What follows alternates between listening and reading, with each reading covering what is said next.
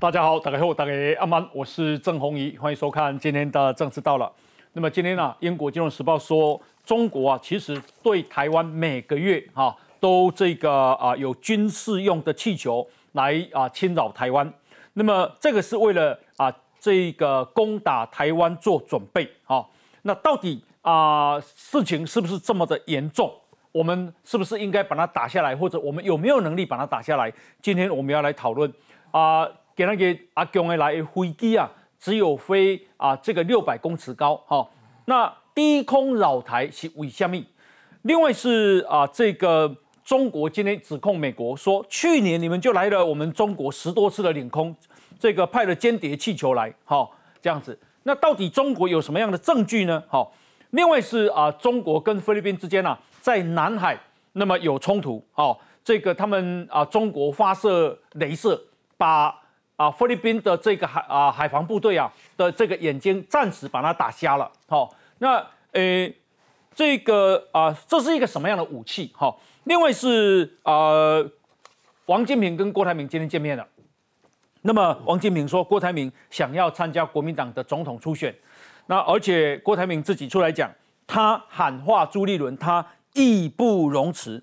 不过我看中国时报跟郭台铭。啊，修理个就厉害，好，那到底啊，这个国民党的这个总统啊，这个初选会是一个什么样的这个啊啊动作？等一下我们继续讨论。那另外是国民党的在啊这个议员呢要选立委，老实讲也是竞争的非常的激烈，好，那我们今天啊邀请到的来宾第一位是民进党的立委王定宇王委员。红衣大哥，打开后。好，另外是政治系的教授范世平范老师，伟哥好，大家好。好，以及资深的媒体人黄创夏，黄英好，大家好。另外是国民党新北市的市议员叶元之，黄英哥好，大家好。好，以及台湾国际法学会的副秘书长林廷辉，黄英好，大家好。好，以及啊这个桃园市议员于北辰将军，黄英哥好，大家好。好，那么待会这个资深的媒体人王时奇啊也会加入，以及啊前促转会的副研究员吴佩荣哈。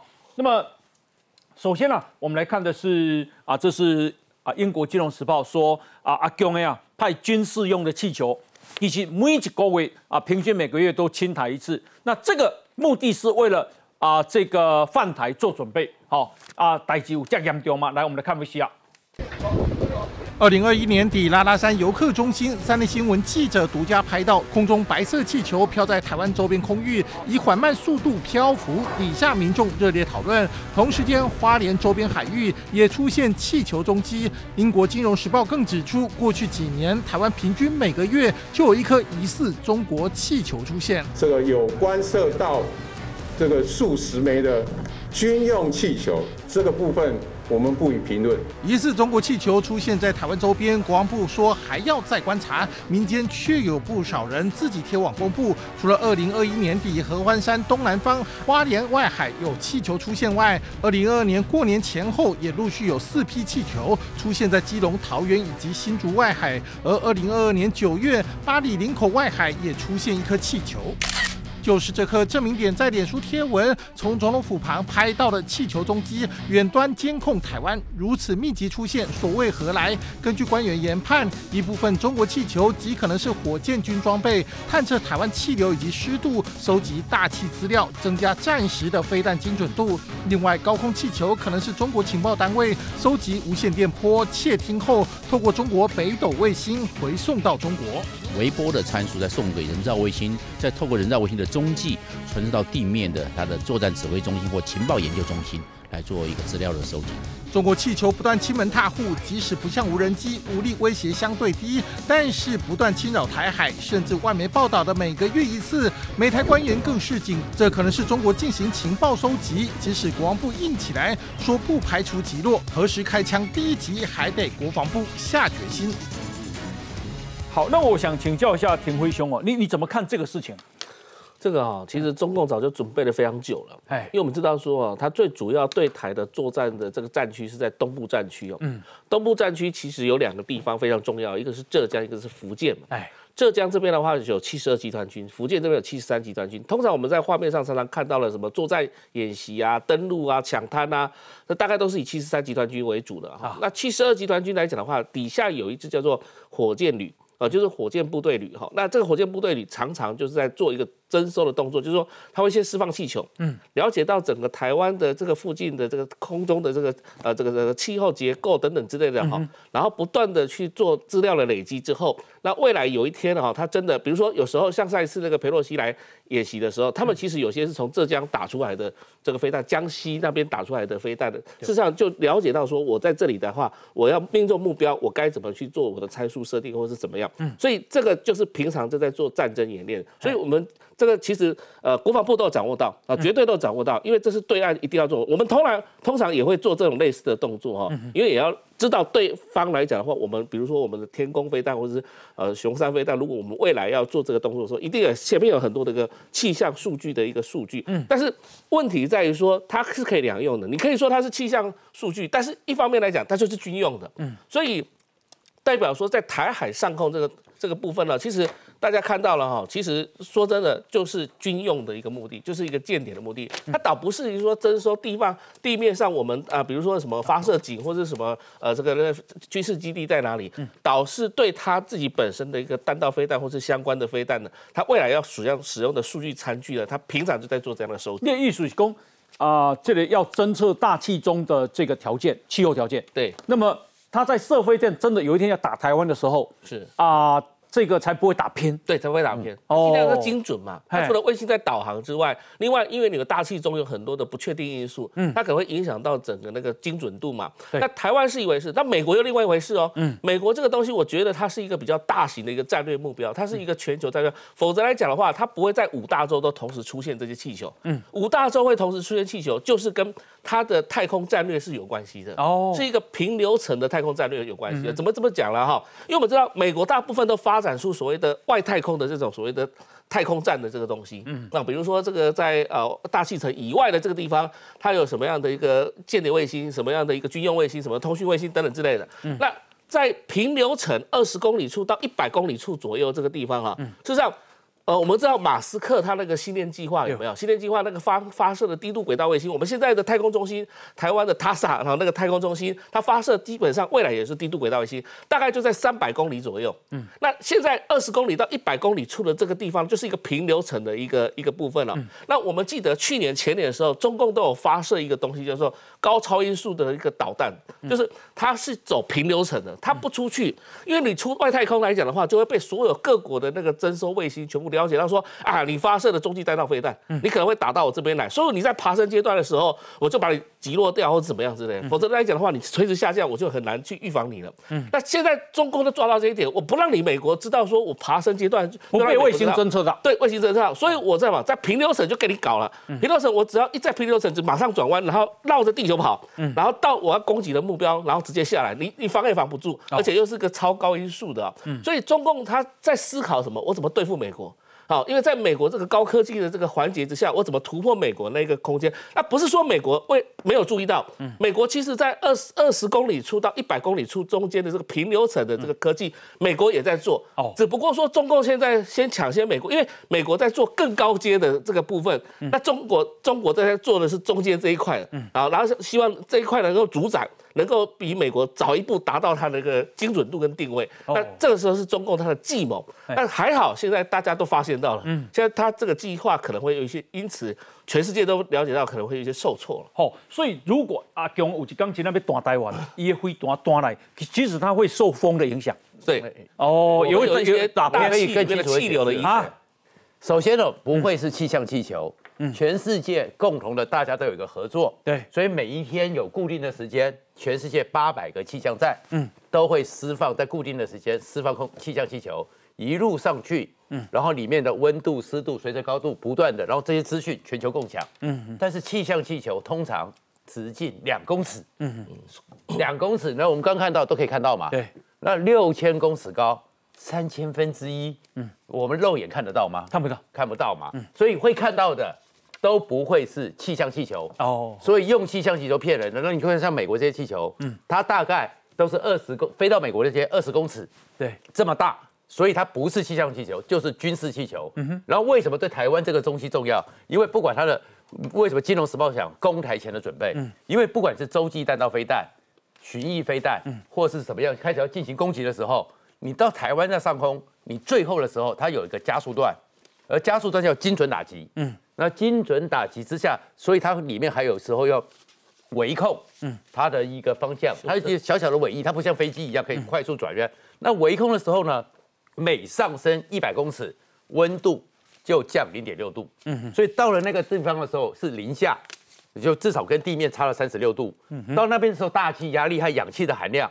大概是地面上的不到一半，嗯，所以你要平常在地面上的燃烧，你那个气流、飞机机翼、那个漂浮的能力都会变，嗯，所以他现在为什么一直放这个气球，越放越多？对，就是他如果要准备打台湾，嗯，他的火箭军到了台湾上空的时候，怎么微调？嗯，这些参数把它转准，它才能够精准的击中哦台湾，他打完目标。所以他在做这个，你会看到是气球，嗯，频率越来越高。为什么金融时报？那为什么这么大？国防部都可以监测到，嗯，都知道。就是有，那另外一个呢？我们国防部今天是否认哦，说那个就叫气象探测气球。呃，可是《金融时报》讲是里面的一个情报官员，对不对？嗯，有去讲到，那如果是气象气球，每天都一堆，嗯，他不会特别看到，肉眼看不到。如果可以看到，虽然那个什么证明点讲，你说是四十公里之外，四十公里之外可以让你肉眼看到，嗯，那这个人的眼力，那比老鹰都好，是不可能的。所以他的气球是够大。嗯，然后另外一个对美国那边来讲呢，它其实是一个建立一个新常态。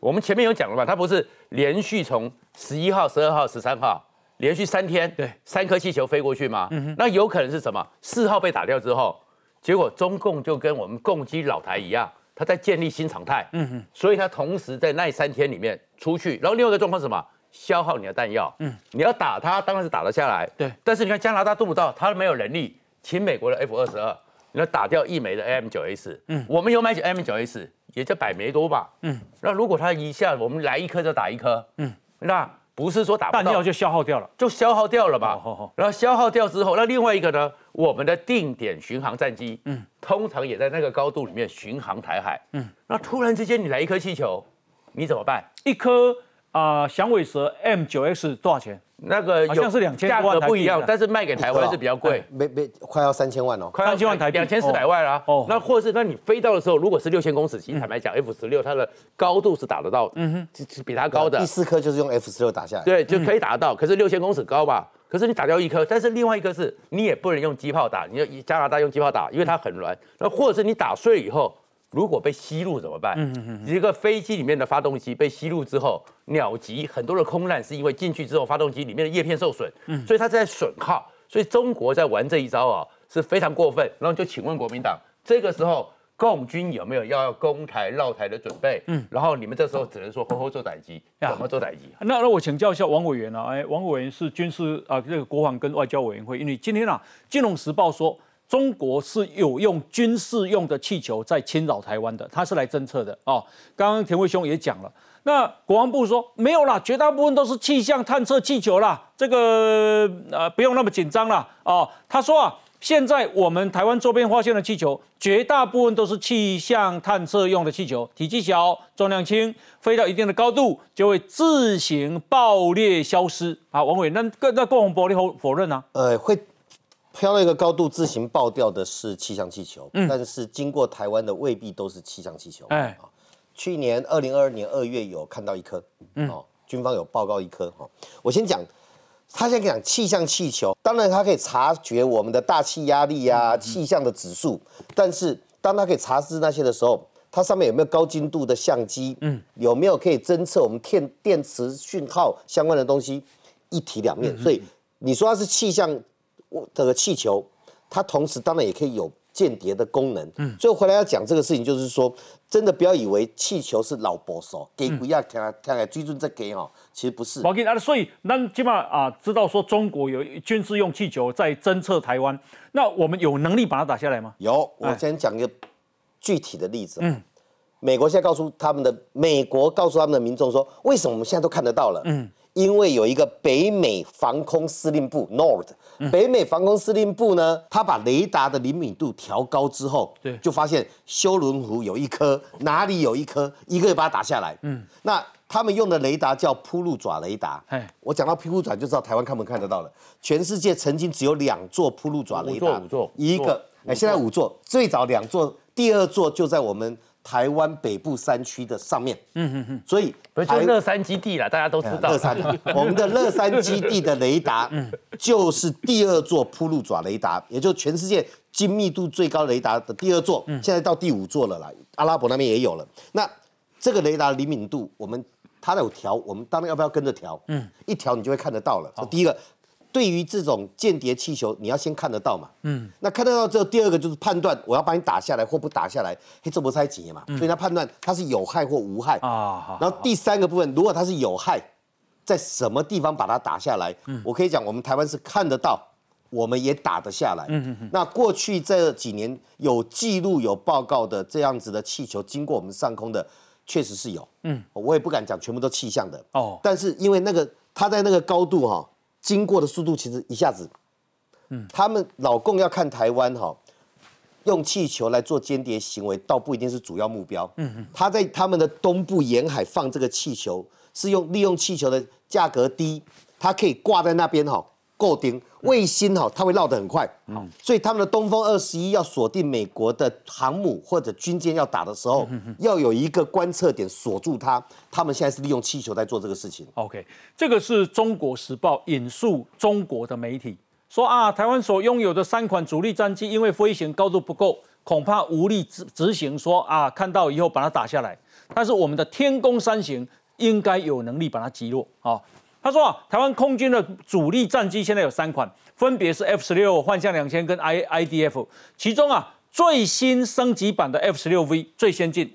那国造的 IDF 战机最高的爬升高度是一万六千米，对，幻象两千是一万七千米，F 十六 V 是啊一一万八千米。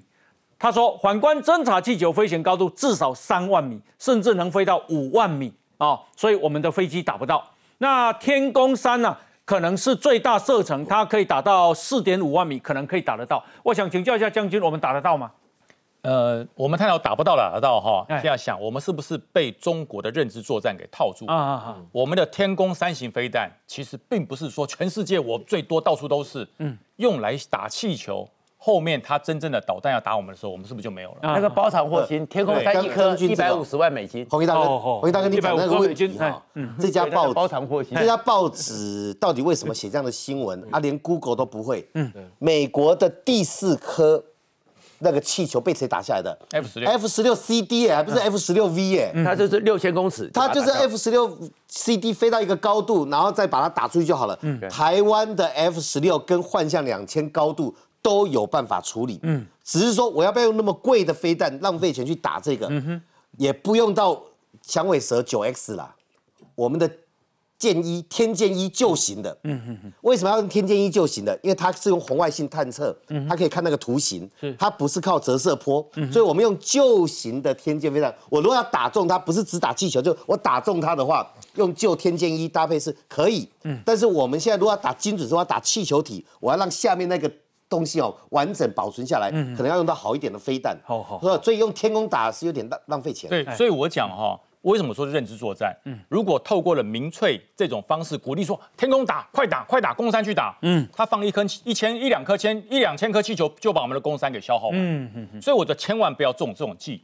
不是打得到与打不到，嗯，那我就你解放军的飞机三万公尺，你打得到吗？你也打不到啊，嗯，所以你不要强人所难，是你的高空气球飞到多高？哎，你飞在平流层，平流层从一万公尺到十万公尺都叫平流层，你是停留在什么地方？是，如果你掉到一万公尺以下，我当然打啊，你一万五我也打啊，我不需要用天空去打。第二个，我跟大家讲哦，中国为什么发展这种气球？刚才国防部讲，我我认为国防部不是在说谎，嗯，他说气象气球，其实我我认为是对。对的啦，我们以前在北中南服务，炮兵指挥部里面都有一个目标获得连，嗯，这个目标获得连就有一个气球专业单位，他每个月都要放一次气球，这是我们的国军的哦，都要放气球，气球放上去做什么？你要了解上空的温度、风度还有风向，嗯，因为炮兵所需要的气象资料跟空军不一样，是。跟空军完全不一样，高度不同，对，高度完全不同，嗯，所以说必须要这样做，所以国防部说。每个月哦，那外面不是说每个月有都有气球经过台湾一次吗？是，如果是火箭军放的，那国防部就是讲的就对的，就是气象，但是这个气枪是军事用。哦，那如果今天你所放出来的气球不是从沿海的火箭军放的，嗯，是从内陆放的，那就不是气象气球，就是间谍气球。所以我觉得国防部所讲的是完全是按照正常的情报资讯。那么有一些机敏的情报资讯，国防部当然不能说。国防部一证实，不就间接中了这个认知作战的计谋？了解。那我再请教廷辉兄，因为今天啊，老共啊，哦，又派了啊这个啊战机十八架次来，啊，其中有十一架次是飞越海峡中线的，另外有共建啊四艘次啊，另外其中有一艘共有一架共机飞行高度才六百公尺，可能是直时反潜机。为什么只有六百公尺啊？对，那反潜工工作哈，其实现在先讲好，就是说它现在已经形成一种新常态。什么叫新常态？一直越过我们海峡中线，我们现在好像不以为意的感觉哦，真的每天都来的感觉哦，好像是变成这样子哦。下一次呢？下一次抵近到二十四海里处，下一次不是？说抵近到十二海里处呢，对不对？所以真的不要以为说老共他真的不会出手，老共他现在所作所为都在为他的作战做准备哦。哦。那现在抵近来讲的话，底下可能会有些反潜的一个做法了。所以为什么飞那么低哦？不过我话说回来，就先刚刚讲这些高空的这个间谍间谍气球，好了好？就是说里面有很多仪器哦，事实上是做间谍工作。主要的原因是因为第一个。你有发动机，嗯，你有发动机，你就会开始修正。你修正的话，它有太阳能板，它有太阳能板，那太阳能板的话，它可以去聚集的电力之后，去修正它的一个相关的一个轨道，一个一个一个地方哈。嗯。另外来讲呢，有侦测仪器，这个侦测仪器在这个内部来讲的话，事实上都可以去做一些呃这个地面的征收也好，或是相关的太空资讯的征收哈。嗯。所以我们认为说，这种气球来讲的话，基本上。不能让它一直长期的定位在那个地方了，因为你你知道它收集资讯越多，它越精准，它未来动手的可能性就越大。那我们不能花那么多飞弹去打它啊！但是是要势必要用种很多种方法来反制它。其实我们可以反制很多东西，但现在不能在。台台面上跟大家讲说，到底哪些武器可以去使用它？不见得一定要用这种飞弹去打下来，但是可以用很多种方法去把它搞下来，或是干扰它，或是甚至于说破坏它。好了，那另外一件事情就是说，我要回到一个非常严肃的问题。为什么严肃一点？我们在去年二十大的时候，一直在发现中共政治局的二十四名的委员当中，有太多太多是航空天才的这东西啊！而且再一件事情，就是接下来准备是三月以后接任中国国防部长，叫李尚福。嗯。李尚福就是在这个装备发展部曾经当过部长，而且气球就是从这个装备发展部研发那个放出来的。嗯，然后再来是他的航这个航空专才呢，使得他现在呢有可能进一步的再配合这一次。你看他气球，绝对是他什么下令放出来的，嗯，而且绝对也是里面，比如说不是只有李李尚福而已哦，还有一个叫马马新瑞，还有一个叫做。袁家军，袁家军现在已经到重庆担任市委书记了。嗯，但是呢，在常委当中，竟然有高达四五个都是航天航天专才，有两三个是核工专才。嗯，你想想看，他们在搞什么鬼？就习近平他真的他最大的目标就是开始在进行这种跟美国之间、跟日本之间的太空战。我们本来以为去年来讲的话，美日开始这个成立太空军的情况之下，中国是不是还会这个人比较慢一点？结果没想到。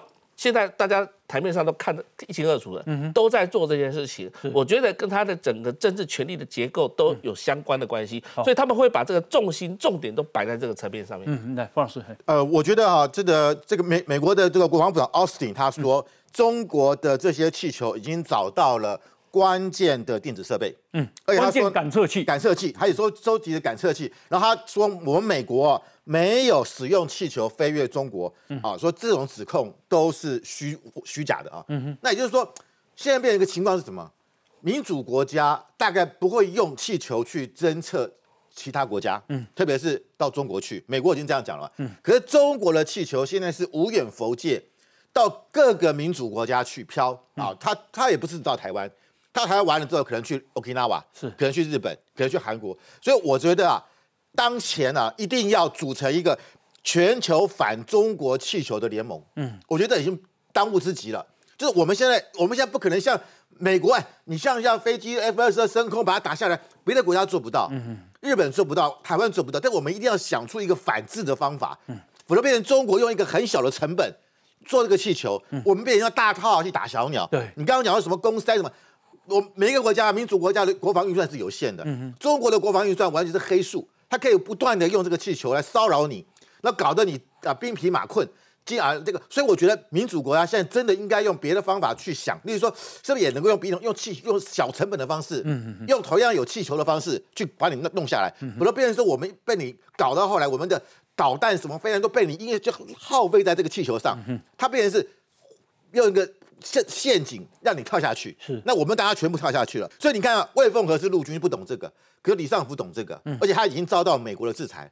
从那个哦，川普的时候就禁止他的他进入境美国，他的家人也不能入境美国。是他在美国的资产是完全被冻结的。就比如这个人对美国来讲是一个头号的一个军人，所以我觉得目前这个情势啊已定。嗯，习近平说，有人今天还有人说习近平不知道，怎么可能会不知道？那么刚啊，范老师说啊。哎，美国啊已经宣布啊，嗯，打捞到中国间谍气球的关键感测器。嗯，那中国今天啊也开干了。中国今天说，你还说我，你们去年就来了十多次。好，他说美国才是间谍帝国啊。中共爆料，美国高空气球去年就来了十多次。不过讲归讲，你要有证据啊，对不对？哈。那么另外是中国跟菲律宾现在也开干了。中国用镭射啊，把这个菲律宾的这个海警船打成短暂的失明。好，那啊这样的这个态势应该怎么来看待？等一下啊，我们继续讨论。先休息，进广告。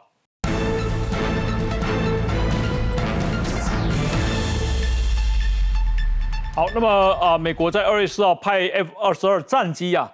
那么，在美国的东部击落了中国的间谍气球以后，展开打捞。那现在打捞起来了，说找到了关键的电子设备，可能用于情报收集的重要感测器。来，我们来看一下。美国接连出现不明飞行物，其中美军出动战机在五号击落的最大气球，经过几天打捞，美国当局表示已捞到关键的电子感测器，中国收集的情资将通通现形。I believe this is the first time within United States or America airspace that NORAD or United States Northern Command has taken kinetic action against an airborne object. 但美国接二连三出现不明飞行物，美国当局十二号出动 F 十六战机发动红外线导弹攻击，第一枚没击中目标，第二枚才成功击落。每颗导弹的成本高达四十万美元，月薪台币一千两百万，防卫成本高，气球入侵事件层出不穷，中国却反控美国派出气球飞越中国。仅去年以来。美方的高空气球未经中国相关部门批准，就十余次非法飞越中国的领空。面对中国指控，美国也马上做出反驳。There is no U.S. surveillance aircraft over Chinese in Chinese airspace.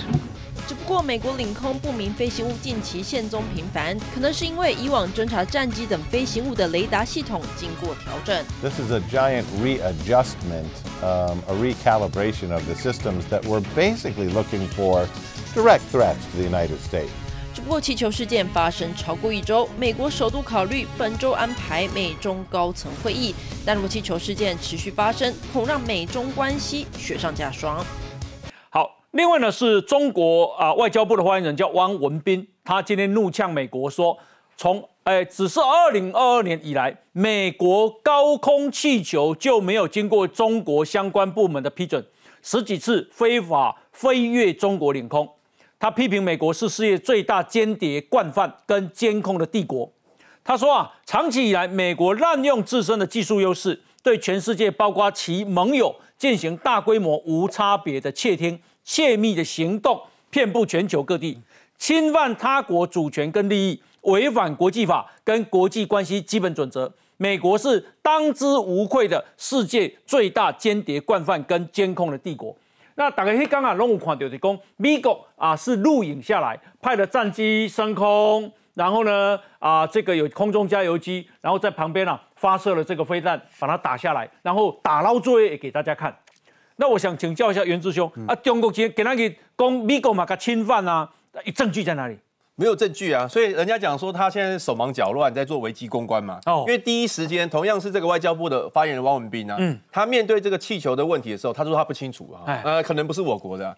结果最后被发现之后，他现在改变策略。嗯，他现在策略是说，呃，是你们先先这样做的哦，所以我们这样做刚好而已哦。你们在二零二二年的时候就有十个呢，非没有经过我们的允许就进入到我们的领空。他现在是说，不是不是我先哦，是你先哦。对。可是问题是没有证据嘛，而且他们是一连串的哈。他在他在两天前。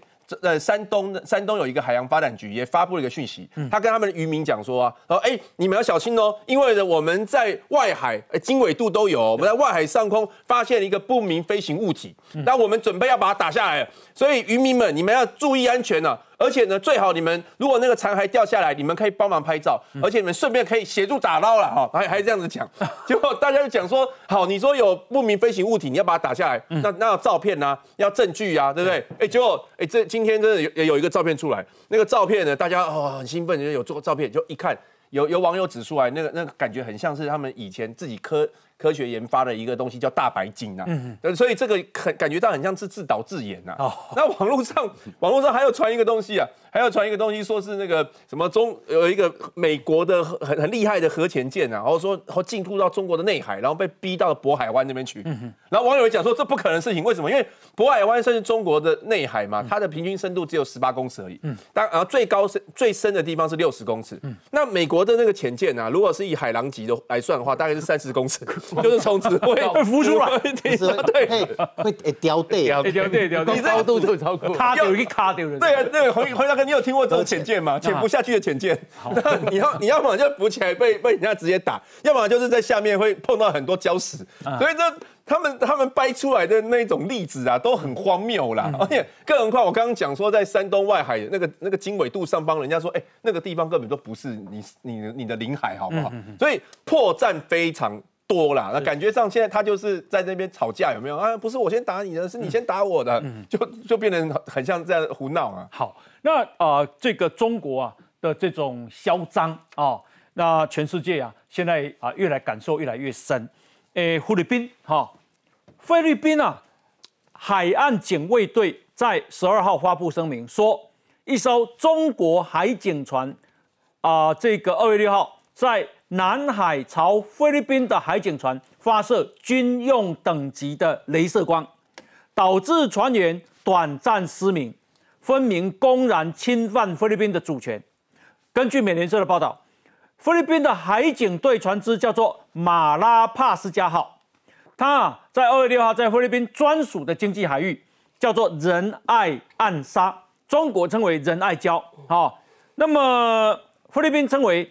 爱油银礁在这附近啊，啊，他们在支援这一个海军的轮替跟补给任务的时候，被中国的五二零五中国海警船逼近，两舰呢最近只相距一百三十七公尺。来，请大家看一下这个，这是我想是菲律宾海岸防卫队拍的，啊，用镭射射这个啊菲律宾的这个海警船，结果导致。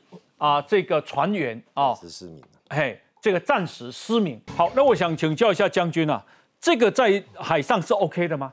这叫缺德。哎，我大家他想营造一个气氛，就是说，你看哦，我们中国的船舰有高科技哦，嗯，我用镭射去攻击人家哦。对，大家不要把不要认为这是镭射枪，还是星际大战里面镭射死光炮，不是，嗯。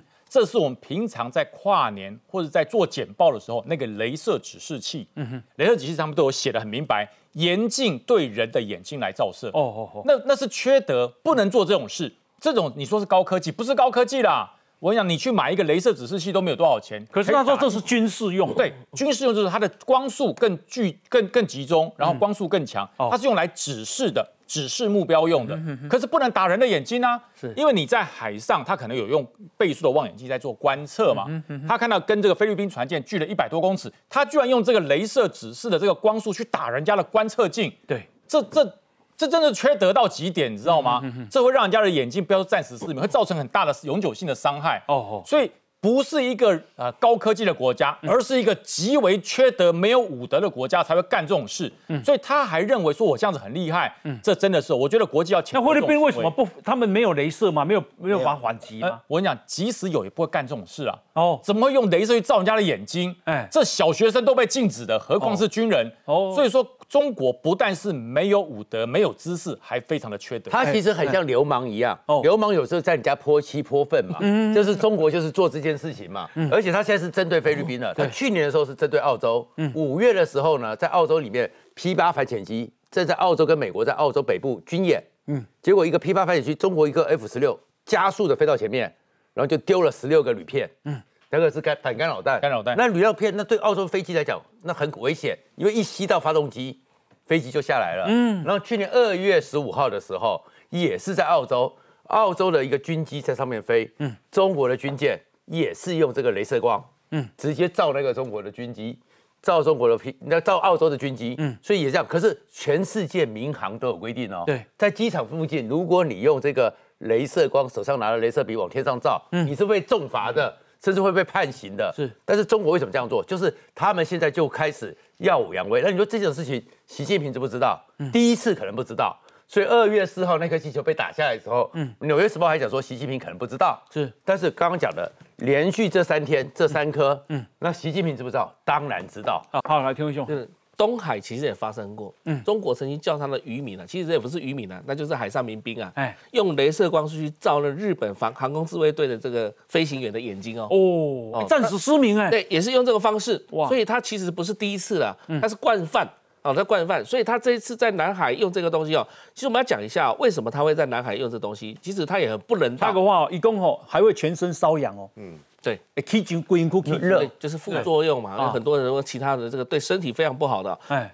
为什么他会做这些事情？其实他也是一个不人道的作为。嗯，你知道他这个叫做仁爱礁，英文叫做 The Second Thomas Shore，就是第二个汤马士浅滩啦。那仁爱礁它本身在二零一六年七月的这个南海仲裁案当中，已经判给了菲律宾的专属经济区。嗯，也就是说国际法庭判，国际法庭已经判了。嗯，那现在老共在做什么事情哦？因为上面有一艘报废的军舰，舷号五十七号的美国拨交给菲律宾军舰。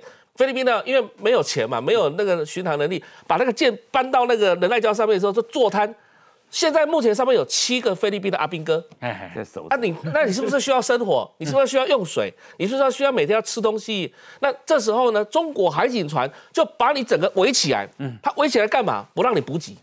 他不让你补给哦。但是后来哦，在两三年前的时候，他们认为说不能到达到一个共识，什么共识？你要这个菲律宾要补给水跟食物可以。但是你不能补给弹药，不能去维修这个报废军舰，因为他们打算让报废军舰被海水侵蚀之后，整个垮掉之后，中国再去接收那个地方。哦，所以你想想看，这艘其实中国这艘船五二零幺啊，其实是两千多两千吨左右的，它其实不是很大，但是他这种卑劣的手法，人家是菲律宾的 Coast Guard 要去做补给的动作。嗯。你那边有七个阿兵哥在上面，算不算人？他也是人嘞，他也是人类嘞。你连那个人权的基本的生存条件，你都要去阻挡人家，你不让人家去做补给，那你中国到底耍流氓要耍到什么程度？而且他说战舰跟战舰只样相距一百三十七公尺呢。对，事实上还有之前四十几公尺的，或者怎么样的，都很近的，但是他。用一百三十几公尺，其实是可以用广播的，嗯，它可以用讲的，对。如果你有你的主权主张，他有他的主权主张，你们可以用讲的，嗯。为什么用这种卑劣的手段？这像不像在路上，然后你突然间车子怎么样，然后里面拿一个棒球棍出来的概念，是不是一样的意思吗？你像黑人那像讲，为安尼边啊，诶呃，开足紧的时阵，有人安尼甲咱检车啦，是啊，哎，其实足危险的嘛，危险的啊，啊，但是咱。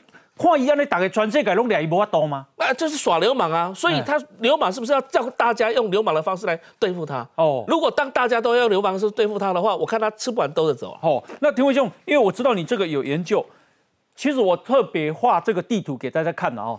加西台湾，嗯，接着是菲律宾，事事情发生的地点在这里，在这里，中国宣称这里叫南海，这是他的。可是菲律宾打国际官司，菲律宾是打赢的，但是伊马伯利马伯利插你，所以咱多了，对吧？他那个地方就在巴拉望省往外推两百海里，就在里面而已。对对，在下面是美济礁，上面是里勒滩。对，但是那个地方根本就那些全部都在法庭判决当中，都是属于菲律宾的专属经济对，那对离那个地方离中国非常远哦。嗯，你看这是离菲律宾非常近哦，所以照道理讲，你就算划线，还是会划给菲律宾。嗯，所以。我说真的啦，就是说这次是流氓，你搞到搞到那个那么远的地方，然后你说那个地方是你的，嗯，这个都不对的。啊。OK，哎，中国的夸张不是这件事情，那他他承认他拿他那个官用数据伤害人家船员，嗯，刚才讲驱离哈，我先不讲合法不合法，区里一般水警哈，Coast Guard 是用水炮啦，啊，用了喷水枪啦。嗯哼，那再怎么样，你有你有信号弹等等，那你用镭射枪去威胁人家或者近距离的话，这个是违反所有合法的行为。那违反就怎样？哎，对，我告待会跟你讲会怎么样。嗯，更好笑的事情是什么呢？他犯了之后他怎么说呢？这个船侵入中国水域，我们合法驱离。黑狼刀哦。那个是菲律宾的经济水域哦，判也是判人家的哦。他现在向国际社会说，那个水域是我的，我有合法伤害菲律宾船员的权利，因为他侵入中国水域。嗯，像不像他对我们的西南空域？像不像他对我们台湾周边的海域？像不像在东海？像不像在印度边界？像不像在韩国那边的空域？都一样。嗯嗯。所以以这件代机器，他根本就是仗势武力。侵略别人的主权，那立陶公哎啊，摩干那都得罗马干那，哎，事情来啦。马可小马可是本来在中国跟美国之间哦，他其实未必亲美。嗯嗯嗯。前面的杜特地是亲中哦。嗯嗯嗯。阿里嘎里港宠人家是民主国家民选，人家也会生气啊。所以在上个礼拜而已，菲律宾就跑到日本跟日本的国防部长开会，叫做日菲国防会议，然后达成协议什么？日本的军事力量可以进入菲律宾。嗯，你知道菲律宾在二战的时候是被日本占领。嗯，对他们来讲，那边打过最大的海战，对他讲，他不可能让过去的侵略者再进来，就叫相互准入协定。对啊，现在怎么样呢？现在的因为你中国熊澳版啊，啊，我菲律宾好，我穷，我没有海军，你欺负我，嗯，那我宁可跟日本合作，双方准入。那个会开完了，日本、菲律宾加美国又开一个三国的防长会议。我们要建构一个对抗中国弧线。安倍说台湾有事，日本有事。菲律宾现在的马可是总统说台湾有事吼，温菲律宾跟他不可能不。而且我我讲一下，因为马可小马可是啊，他说，呃，如果台湾有事，东南亚这些国家都会介入了。他说。其实他没有点名，但是他说菲律宾不可能置身事外，对，一定卷进去。我觉得他要讲的就是说什么马来西亚啦、越南啦、印尼啦，这种给尬起比啦。那个叫对抗之湖，嗯，也就是美国这现在在建构的印太的战略伙伴，而这伙伴当中的重中之重的议题就是台海安全问题嘛。我干嘛吼？一一根花一个大家拢动不掉啊。好，你看，请大家看哦，这个菲律宾这边啊，西边有一个岛叫巴拉望岛，嗯。这个巴拉望岛最近也增加了美军基地，对，四个。哦，对，它本来就有，啊，现在又增加了。为什么？以攻被主要是美国被帮他在南海这里，哦，争一口气哈。那接有这吕宋岛，这吕宋岛啊的北部这里增加了好几个基地，是为了台湾来的。那巴士海峡，巴士海峡，哈。你想看嘛？那个巴拉望岛你家？人发生你家，你含中国离遐远，讲起恁到位啊？那那已经画黑的经济海域啊！大我给大家一条跨黑的的哈，那个图哈，那可以秀一下。就它的巴士，那个他的吕宋岛那边增加了四个军事基地，美军付费建构军备库、嗯，弹药库，以及陆海军滨海战斗团的基地之后，你知道吗？菲律宾的军方哦，资深的军官讲了一句话，嗯，哦，我们这里哈。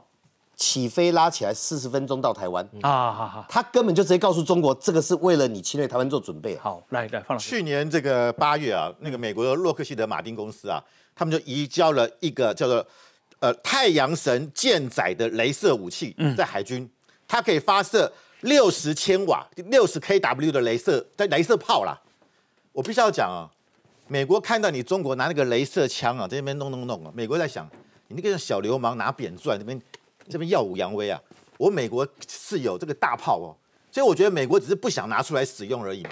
那你今天你中国拿一个小镭射枪这边对菲律宾这边弄来弄去，真的是上不了台面。嗯，但是只是看人家看到你是很粗鄙、很粗俗、很不入流，嗯啊，这一种非常这个丢脸的行为。对，那我必须要讲，就菲律宾，你说之前的这个杜特地，他比较轻松，嗯。这个小马小马可是，其实他一直刚刚讲过，他其实他是在美国念书的，嗯，他的父他在美国念大学，那当然他是比较亲美，可是我觉得他在经贸上他不愿意跟这个中国撕破脸，可是我觉得现在他为了菲律宾的安全，连经贸问题，他可以暂暂时搁在一边。我觉得这就是整个惹怒了整个啊太南太平洋地区的所有的国家。我干嘛提供备啊？嘛，你帮忙台湾啊，我搞在黑杜特地不走，对不对？画了一个小马可斯上来哈。好，那等一下，因为啊，这个台湾的这个总统大选选谁真的很重要。那今天啊，郭台铭表态了啊，郭台铭今天啊见了王金平，他说王金平说郭台铭想参加初选。郭台铭希望代表国民党啊，这个挑战二零二四啊。那郭台铭也出来喊话朱立伦了啊，源自帮忙一下啊。他说以前我退党是因为我年轻气盛，那时候也不年轻了，这不是四十年前。郭台铭喊话，相信朱立伦会吸取教训的。那他。这个义不容辞，好，他义不容辞，选总统义不容辞。来，我们先休息，进广告。